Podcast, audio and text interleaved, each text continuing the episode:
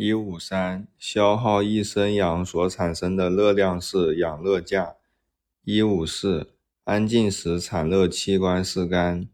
一五五，运动寒战时产热器官是骨骼肌。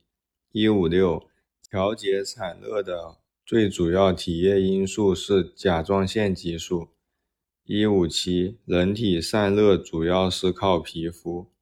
一五八，安静状态下的散热方式，不接触辐射散热，向外辐射红外线。